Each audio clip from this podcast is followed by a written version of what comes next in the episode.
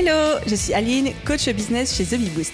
Après des années de freelance en tant que retoucheuse photo, je suis devenue coach business et j'aide désormais les entrepreneurs à booster leur entreprise.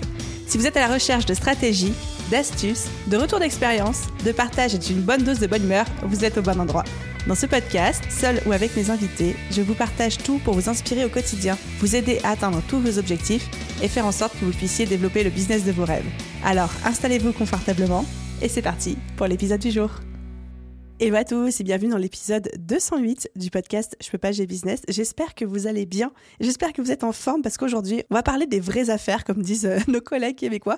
On va mettre les pieds dans le plat, on va remettre les points sur les i, les barres sur les t, les ronds dans les hauts et ma nouvelle expression favorite du moment, l'église au milieu du village, puisque on va aborder les pires façons, les pires manières de chercher des clients en 2023.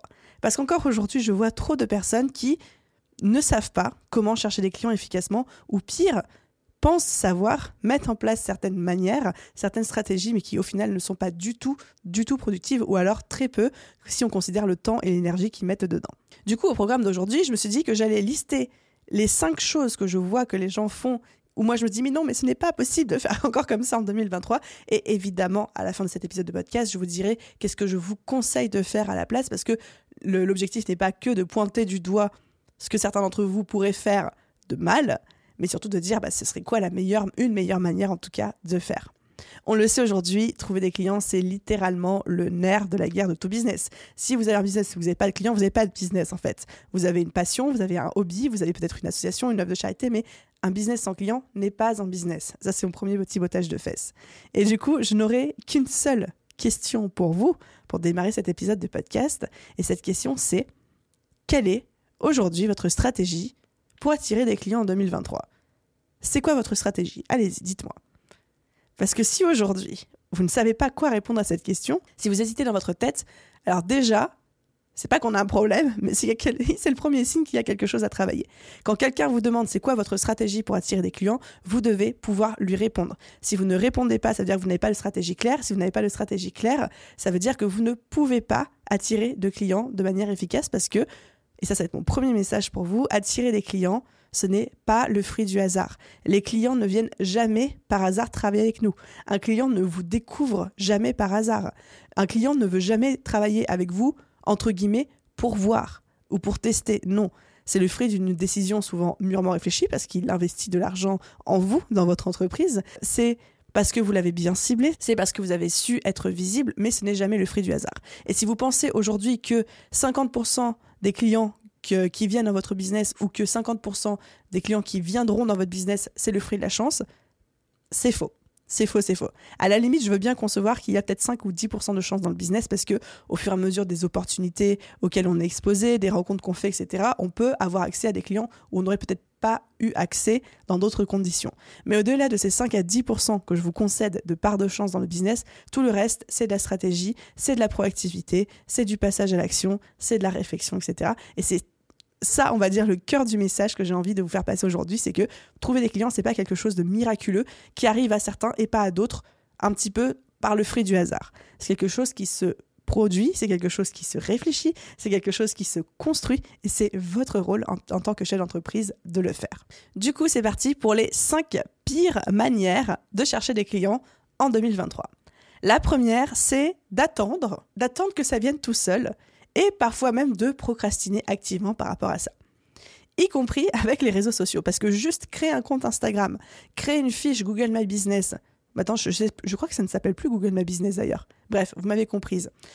Se répertorier auprès de l'Office du tourisme de sa région, que sais-je encore, et attendre qu'après ça fasse effet, ça ne fonctionne pas comme ça. Les réseaux sociaux ou alors les moyens professionnels de se faire connaître ou de se faire référencer quelque part ne sont pas des boutons magiques sur lesquels on appuie un moment créer mon compte, me faire référencer, entrer dans le listing, et ensuite, pouf, les clients arrivent comme par magie, tels des cascades de personnes qui ont trop envie de travailler avec vous. Ça ne se passe pas comme ça. Donc, première croyance qu'on va déconstruire ensemble, c'est que non, créer un compte Instagram ne suffit pas, créer un compte LinkedIn ne suffit pas, se faire référencer sur une plateforme de freelance ne suffit pas, il va falloir faire beaucoup plus de travail que ça. Et le gros danger à ce stade-là, c'est celui de la procrastination active. Et mon ami euh, Alexis Minkela, qui a le business qui s'appelle Tribu Indé, parle beaucoup, et j'adore ce terme, de freelance canapé. Le freelance canapé, c'est le freelance qui va procrastiner activement sur sa recherche de clients. C'est la personne qui va passer des heures à choisir les couleurs de son nouveau site ou de son logo.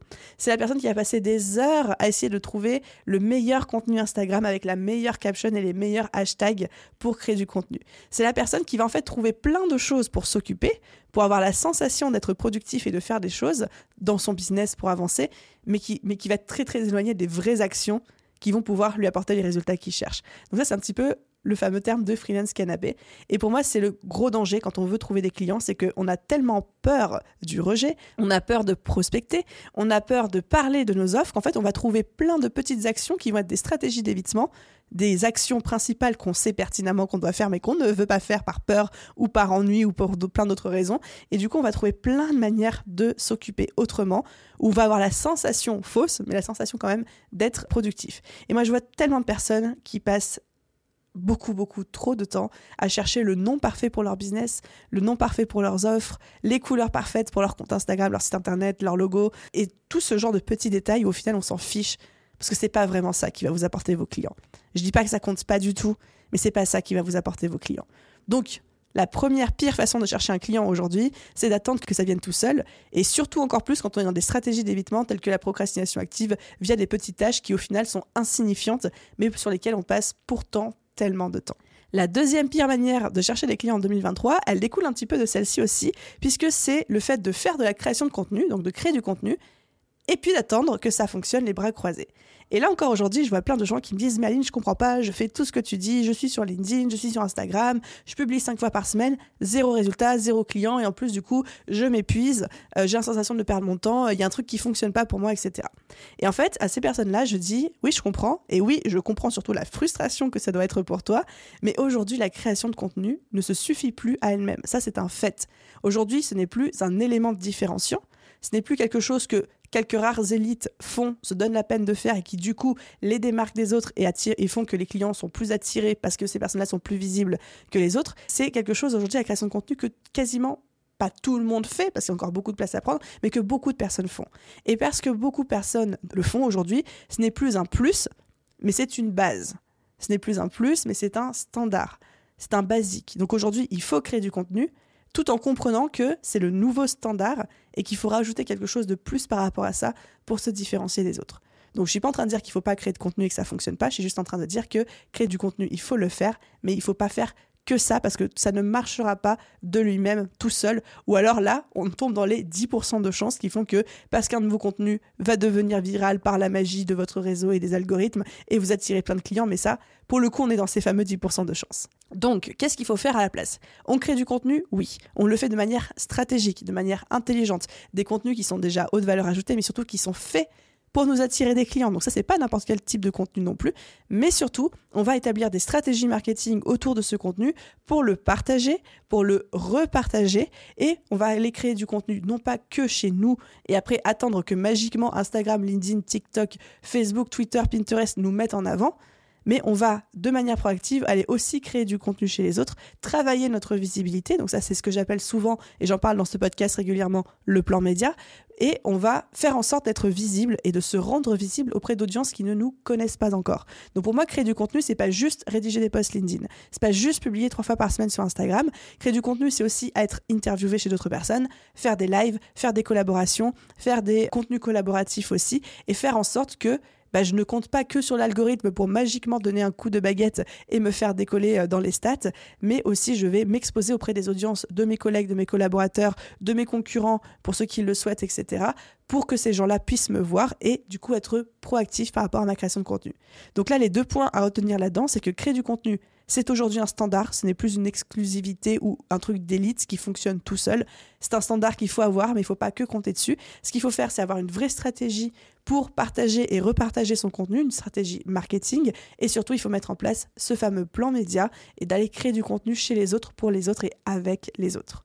Et je sais que quand je dis ça, très souvent, vous me faites le retour que le fait d'entendre ce genre de choses, ça vous décourage parce que vous dites non mais c'est encore plus de boulot, j'ai l'impression que c'est ultra chronophage. Et oui, la création de contenu, c'est quelque chose de chronophage. Je serais très bête de vous dire l'inverse parce que ce serait un mensonge. Mais pour moi, c'est le début d'un effet boule de neige qui ne pourra que vous servir à l'avenir. Tous les efforts que vous allez mettre aujourd'hui, et entendez-moi bien, la création de contenu, le plus dur, c'est le début. Plus vous allez en faire, plus ça va devenir facile en termes de temps, d'énergie, mais aussi en termes de résultats. Le plus dur, c'est toujours le début, c'est-à-dire les, les premières semaines ou les premiers mois. Donc, plus vous allez mettre d'efforts aujourd'hui dans votre création de contenu, mais ça peut être juste de faire deux posts LinkedIn par semaine. Deux posts LinkedIn par semaine, ça peut vous prendre peut-être une ou deux heures par semaine. Je suis sûre que n'importe qui d'entre nous peut trouver une à deux heures par semaine pour construire une expertise en ligne, une visibilité en ligne qui va créer un effet boule de neige qui va faire que dans un an, vous allez vous retrouver avec, si vous faites deux posts par semaine, une centaine, plus d'une centaine de posts LinkedIn qui sont là pour trouver des clients pour vous, prospecter, prouver votre légitimité, votre expertise, votre preuve sociale, etc. Et tout ça, c'est un actif que vous bâtissez et sur la base duquel les gens vont pouvoir ensuite vous découvrir, faire leurs recherches, etc. Donc créer du contenu, oui, après, ça n'a pas à être trop chronophage, ça l'est, mais ça n'a pas à l'être énormément, tant que la plateforme est bien ciblée, le type de contenu est bien ciblé et que vous êtes efficace dans votre manière de vous organiser. Ensuite, j'arrive à ma troisième pire façon de chercher des clients en 2023, c'est le fait d'envoyer des emails de démarchage et de prospection, mais des emails qui sont non travaillés. Je m'explique. Prospecter en 2023, ça fonctionne toujours. Prospecter par email aussi. Que ce soit en 2022, ça fonctionnait, que ce soit en 2025, ça fonctionnera aussi. Sauf que, évidemment, les codes, les mœurs et la manière de faire, elles changent. Pour moi, un bon email de prospection en 2023, c'est un email qui soit pertinent, qui soit bien travaillé, qui soit personnalisé et surtout qui soit envoyé à la bonne personne et au bon moment. Donc c'est tout un travail de préparation qui va bien au-delà d'avoir un fichier Excel avec 200 adresses email à l'intérieur dans lequel on copie-colle le mail à chaque fois, dans lequel on se trompe parfois de prénom et du coup on se retrouve à envoyer le mauvais mail avec le mauvais prénom à la mauvaise personne et après en faisant une espèce de retour en disant oh mais non il y a une personne qui m'a répondu sur les 200 emails que j'ai envoyés pour me dire mais comment avez-vous trouvé cette adresse email? Ne me contactez plus jamais. Ça évidemment que ça ne fonctionne plus, vous en doutez bien. Les messages copiés-collés sur les réseaux sociaux, ça ne fonctionne plus. Donc tout ça, on arrête, on exclut. Par contre, ce qui fonctionne, c'est de détecter que la personne elle a potentiellement besoin de vous parce que vous voyez qu'il y a des pistes d'amélioration dans son business sur votre zone d'expertise ou parce que j'ai n'importe quoi, mais si demain moi je dis euh, oh là là, en ce moment j'en ai trop marre, j'aimerais trop avoir un, copywriter, euh, ça, me, saoule d'écrire des emails, etc. Mais dans ce cas, ça pourrait être un bon signal pour un copywriter un petit peu malin de se dire eh ben je vais contacter Aline parce qu'elle m'a envoyé des signaux, enfin pas à moi directement, mais elle a envoyé des signaux en story comme quoi ça pourrait être le bon moment de la démarcher et de proposer gentiment mes offres. Pas en mode je t'ai stocké sur les réseaux sociaux, t'as dit que tu voulais un copywriter, me voilà, je débarque dans tes DM, mais de dire voilà, si t'as besoin de mes services, etc. Donc on peut détecter les signaux chez nos clients idéaux, chez nos clients ça demande pas mal de travail de recherche, ça demande de s'intéresser à eux, ça demande de faire des recherches aussi sur qui ils sont, c'est quoi leur challenge et leurs objectifs du moment, etc. Donc oui, c'est chronophage, mais il vaut mieux passer une heure à se renseigner sur une personne et ensuite lui envoyer un super email de prospection bien travaillé, personnalisé, pertinent en fonction de son besoin du moment. Et là, on va multiplier par 100 ou par 200 les chances non seulement de réponses, mais encore plus de réponses positives. VS, juste faire simplement un copier-coller euh, complètement froid et impersonnel à plein de personnes où là, on peut comprendre qu'en fait la personne ne nous répondra pas. Donc la prospection en 2023, c'est évidemment oui, par email, oui, par euh, réseaux sociaux, oui aussi, je dis pas qu'il faut pas le faire, mais il faut le faire de manière intelligente et de manière pertinente. Et pour tous ceux qui auraient envie d'explorer un petit peu toute cette question de prospection, de comment est-ce que je fais pour démarcher efficacement sans passer par pour un vendeur de tapis, etc., j'ai tout un épisode de podcast sur le sujet, c'est l'épisode 145 qui s'appelle Comment démarcher efficacement sans passer pour un vendeur de tapis, où on rentre vraiment dans les détails de c'est quoi un bon email de démarchage ou un bon message de démarchage, comment est-ce qu'on le tourne, comment est-ce qu'on se renseigne sur la personne euh, en face de nous avant de lui écrire. Et j'ai même glissé glisser dedans en téléchargement gratuit des templates de messages de prospection, à la fois pour les réseaux sociaux et euh, à la fois par mail. Donc pour tous ceux que ça intéresserait, je mettrai évidemment le lien en téléchargement dans la description de cet épisode. Ensuite, on arrive à la quatrième pire manière de chercher des clients en 2023. Celle-ci, elle est un petit peu plus euh, méta, j'ai envie de dire, en termes, euh, parce que c'est un peu plus large que le simple fait de démarcher, de trouver des clients. Mais pour moi, elle est hyper importante. C'est le fait de ne pas créer ni entretenir son réseau.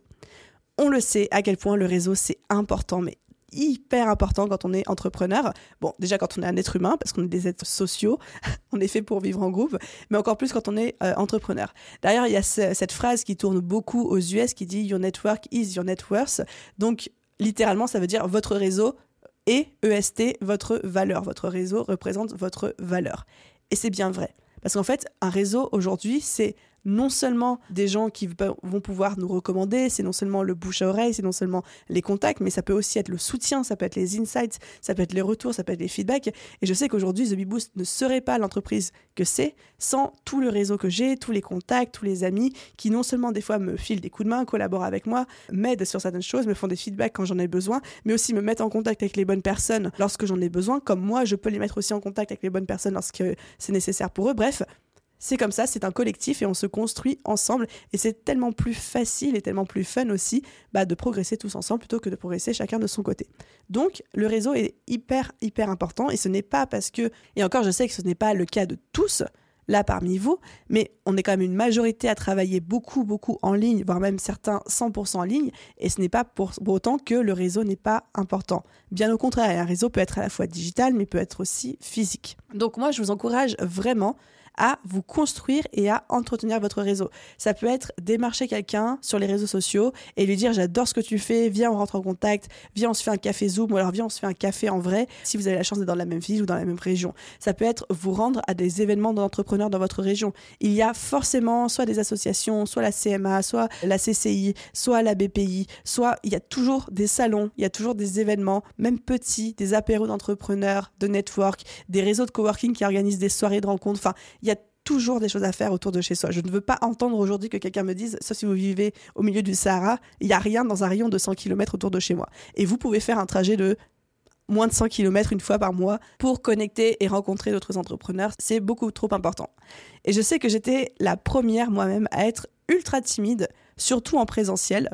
Parce que je suis très à l'aise en ligne, je suis très à l'aise par exemple sur des conférences Zoom, dans ce podcast, euh, à faire mes stories Instagram, etc. Mais en présentiel, je suis un petit peu plus timide. Je travaille beaucoup là-dessus. Mais c'est moins facile pour moi de parler à des gens, etc. Et pourtant, dès le début, je me suis challengée. Et bien sûr qu'au début, ça va être bizarre. Et bien sûr qu'au début, vous n'allez pas forcément vous sentir à l'aise d'aller euh, parler à des gens avec qui vous avez jamais parlé. Mais dites-vous que déjà, tout le monde est pareil que quand on est dans des événements de networking, de réseaux, de rencontres, des salons, des événements d'entrepreneurs, tout le monde est là pour créer du contact et tout le monde a peur de le faire. Donc en fait, quand vous parlez à quelqu'un, cette personne-là, en fait, elle se sent exactement comme vous. Elle sera certainement très très contente que vous veniez euh, parler, euh, briser la glace, entamer la conversation, etc. Donc challengez-vous pour ça. Je trouve que le réseau est extrêmement important, non seulement bah, pour toute la partie soutien, retour, avancer ensemble, etc., qui est quand même ultra puissante, mais aussi parce qu'en termes de trouver des clients, votre réseau peut vous recommander son réseau. Votre réseau peut vous recommander tout court. Je sais que moi, à, titre personnel, je préfère toujours recommander quelqu'un que je connais ou que j'ai vu, entre guillemets, en vrai, plutôt que des gens dont j'ai entendu du bien en ligne, parce que j'ai l'impression de mieux connaître la personne, d'avoir ce côté humain, etc. Donc en fait, si vous rencontrez les personnes en vrai, en présentiel, ces personnes-là auront beaucoup plus tendance à vous recommander vous, vs quelqu'un d'autre qui fait la même chose que vous, tout simplement parce qu'il y aura eu ce contact, il y aura eu cet aspect humain, authenticité en plus. Donc hyper important le réseau, même quand on travaille 100% en ligne, pour trouver des clients, parce qu'on va pas se mentir, le bon vieux bouche à oreille, la bonne vieille recommandation, ça reste quand même le meilleur marketing du monde. Et ensuite, les amis, on arrive à la cinquième et dernière pire façon de chercher des clients en 2023. Et je sais que je vais pas me faire que des amis en, en la disant, mais j'assume haut et fort mon positionnement. C'est le fait de recourir à la prospection automatique slash automatisée. Alors, Qu'est-ce que j'entends par là? C'est aujourd'hui, ça s'automatise beaucoup la prospection via des logiciels, via des robots, des chatbots, via euh, ne serait-ce que le fait de prospecter en faisant des copier-coller de messages, etc. Et en fait, je trouve qu'il n'y a rien de pire que ça. Parce que déjà, si vous parlez à des gens qui ont un œil ou une sensibilité marketing, ça va être très très vite grillé, mais vraiment extrêmement vite grillé. Et puis, il y a fort à parier aussi que la personne a déjà été démarchée par le même type de robot, le même type de message automatisé. Donc, vous vous grillez parce que elle comprend tout de suite qui vous êtes et quelle est l'intention derrière. Mais surtout que du coup, vous envoyez un message de je, je, veux ton argent et je ne te trouve même pas digne de m'intéresser à toi et de personnaliser mon approche pour toi. Et je me contente de t'envoyer soit mon chatbot, soit mon message copier-coller. Donc, je sais qu'il y a beaucoup de gens qui le font. Il y a beaucoup de gens pour qui ça fonctionne aussi. J'en entends euh, parler autour de moi tous les jours. Mais je sais que je suis vraiment contre parce que pour moi, démarcher, oui. Prospecter, évidemment, c'est important, mais toujours dans le respect de l'être humain en face. N'oublions pas que si on fait du business, on le fait aussi pour aider la personne en face de nous parce qu'on est, on a une mission, on a une passion, on a envie d'apporter notre expertise, notre expérience. On n'est pas là juste pour prendre la personne en face, euh, la considérer comme une vache à lait qui va nous payer, mais qui n'est qu'un numéro sur un chatbot, un mini chat ou que sais-je, entre autres. Donc, si certains d'entre vous étaient tentés de recourir à la prospection automatisée, automatique, copier-coller à des chatbots, etc., je dis pas que c'est un énorme no-go parce que, comme on dit, il y a toujours les exceptions qui confirment la règle. Il y a toujours des cas dans lesquels ça pourrait être pertinent de faire ça. Mais vraiment réfléchissez. Et je pense que pour moi, le pire choix serait de se dire je vais automatiser ma prospection parce que j'ai peur de la faire moi-même. Ça, ce serait la pire raison de le faire. Si vous pouvez m'en citer d'autres en disant bah écoute, j'ai un fichier client de 700 personnes, je n'ai que 10 jours pour les contacter. OK. Dans ce cas, tu veux automatiser, je comprends, il y a une raison. Mais si c'est juste pour se cacher par peur et qu'on préfère qu'un robot s'occupe de notre prospection pour nous, non, c'est pas une raison suffisante parce que vous renvoyez pas du tout, du tout le bon message en face.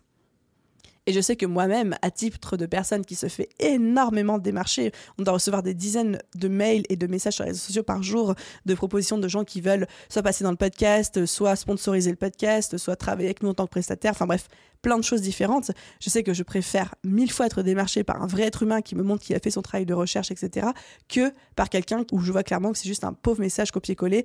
je sais que ça se fait énormément sur LinkedIn, j'en reçois des dizaines aussi par jour. Non, là vous vous grillez littéralement tout de suite. Donc voilà les amis pour les 5 pires façons de chercher des clients en 2023. On a parlé de attendre que ça vienne tout seul et procrastiner activement en mode freelance canapé. On a parlé de créer du contenu et après d'attendre que la magie des algorithmes opère. On a parlé des emails de démarchage non travaillés, non personnalisés. On a parlé du fait de ne pas créer ni entretenir de réseau. Et au final, on a parlé de recourir à la prospection automatique slash automatisée. Et du coup, là, vous êtes en train de dire, ok Aline, j'ai compris ce qu'il fallait pas faire, je suis à peu près d'accord avec toi, mais du coup, qu'est-ce que je fais? Qu'est-ce qu'il me reste? Alors, j'ai pas une recette magique à vous proposer, parce que si ça existait, une baguette magique ou un plan ABCDEF que vous pourriez suivre qui vous assurait, qui que vous soyez aujourd'hui, quel que soit votre business model, euh, votre thématique, etc., d'activité, de fonctionner, je vous l'aurais déjà donné. Ça va dépendre la bonne stratégie pour vous pour trouver des clients va dépendre de principalement trois choses. La première, c'est votre business, ce que vous faites, votre thématique. La seconde, c'est qui sont les clients que vous cherchez à atteindre, parce qu'on ne va pas du tout mettre les mêmes stratégies pour attirer des clients qui ont dans la soixantaine et qui vivent euh, à la campagne que des clients qui ont 20 ans, qui sont sur TikTok et qui vivent plutôt dans la ville. Je fais des énormes stéréotypes et des énormes caricatures, mais pour que vous compreniez. Et le troisième facteur à prendre en compte, c'est ce qui fait sens pour vous aussi. Il y en a certains d'entre nous qui vont être très à l'aise avec la prospection physique ou téléphone. Il y en a d'autres qui, au contraire, vont être beaucoup plus à l'aise avec la création de contenu. Donc voilà, ça va dépendre de ces trois choses-là, c'est-à-dire de votre business, de, des clients que vous cherchez à attirer et de vous, de votre personnalité, de vos goûts, etc. Cependant, pour vous donner quand même un élément de réponse concret, moi, dans la majorité des cas, ce que je remarque, ce qui fonctionne pour moi et ce qui fonctionne aussi pour énormément de personnes avec qui je travaille ou même que j'accompagne, c'est un mix entre trois stratégies c'est-à-dire la création de contenu, la prospection directe et le réseau. Donc je les répète, la création de contenu, la prospection directe et le réseau. Et en fonction des business, on n'a pas le même rapport, on n'a pas les mêmes pourcentages. C'est pas 33%, 33%, 33%. Par exemple, chez The c'est énormément de création de contenu, peut-être 80% de création de contenu, 10%, non 15% de réseau et 5% de prospection directe. Et ça, c'est ma popote à moi. Et peut-être que pour vous, ça va être une répartition complètement différente. Mais en tout cas, création de contenu, prospection directe et réseau. Et là, les proportions varient d'un business à l'autre, mais c'est vraiment, j'ai envie de dire, la recette magique qui semble bien fonctionner pour beaucoup, beaucoup de personnes. Donc la bonne question à vous poser là matin tout de suite, c'est de vous demander, OK, sur ces trois points, lequel ai-je besoin de travailler en ce moment? Sur lequel j'ai envie de me challenger à m'améliorer là matin tout de suite, et ensuite d'aligner les actions pour. Voilà les amis pour ce petit épisode de podcast. Encore une fois, je pense que si j'avais une conclusion et un message que j'ai envie et besoin que vous reteniez aujourd'hui, c'est que les clients qui arrivent dans un business, ce n'est jamais un hasard et encore moins de la chance. Il faut s'enlever cette idée de la tête. Il y a seulement 10% de chance dans le business. Mais 90%, c'est du travail, c'est de la stratégie, c'est du marketing, c'est vous, c'est vos actions, etc. Attirer des clients, c'est le fruit d'un travail réfléchi. C'est vous qui vous êtes posé derrière un bureau et qui vous a dit OK, c'est quoi la stratégie qui va fonctionner pour moi, pour mon business et pour ma personnalité et de mettre ça en place. Et quand vous avez compris ça, quand vous avez commencé à aligner les bonnes stratégies, c'est là où les clients vont vraiment commencer à arriver. Et si vous avez besoin d'aide pour justement mettre en place toutes ces stratégies, que vous avez besoin d'un plan d'action, qu'on vous guide pas à pas à travers tout ça, on a déjà des tonnes de contenus gratuits, que ce soit sur le podcast, sur le compte Instagram ou sur le blog de The Big Boost, qui sont là pour vous aider. Et je vous encourage aussi vivement, parce que c'est l'objectif numéro un de la formation, à euh, vous renseigner sur la BSB Academy, qui est mon énorme programme de formation business, dont j'ouvre les portes une fois par an. Généralement, c'est au printemps, aux alentours du mois de mars, et où je vous apprends littéralement à faire ça, c'est-à-dire à vous connaître, à connaître votre business, à connaître votre client et à mettre en place pas à pas les bonnes stratégies pour vous qui vont attirer des clients d'une manière qui vous semble naturelle, qui ne vous semble pas contre-productive et surtout qui ne vous donne pas l'impression de, passer pour des vendeurs de tapis. Donc là, pour vous renseigner là-dessus, si c'est quelque chose qui vous intéresse, si ça résonne en vous ce que je viens de vous dire, vous pouvez aller sur thebiboost.fr slash BSB, donc les lettres BSB, et je vous mettrai aussi le lien en description. Merci d'avoir écouté cet épisode jusqu'au bout. Merci à tous d'être des auditeurs aussi fidèles sur ce podcast. On voit les écoutes qui montent mois après mois et vous n'avez pas idée à quel point ça me rend heureuse. Donc, euh, plein de gratitude pour vous.